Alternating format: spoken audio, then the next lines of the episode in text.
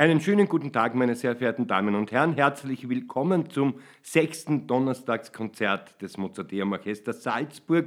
Diesmal wegen Umbauten im großen Saal wieder einmal in der großen Aula mit einem Programm, welches unser zukünftiger Chefdirigent Roberto González Monjas leiten wird mit den prominenten Solisten Kit Armstrong am Flügel Hommage à Mozart von Jacques Ibert, so heißt das erste Stück. So könnte das ganze Programm heißen.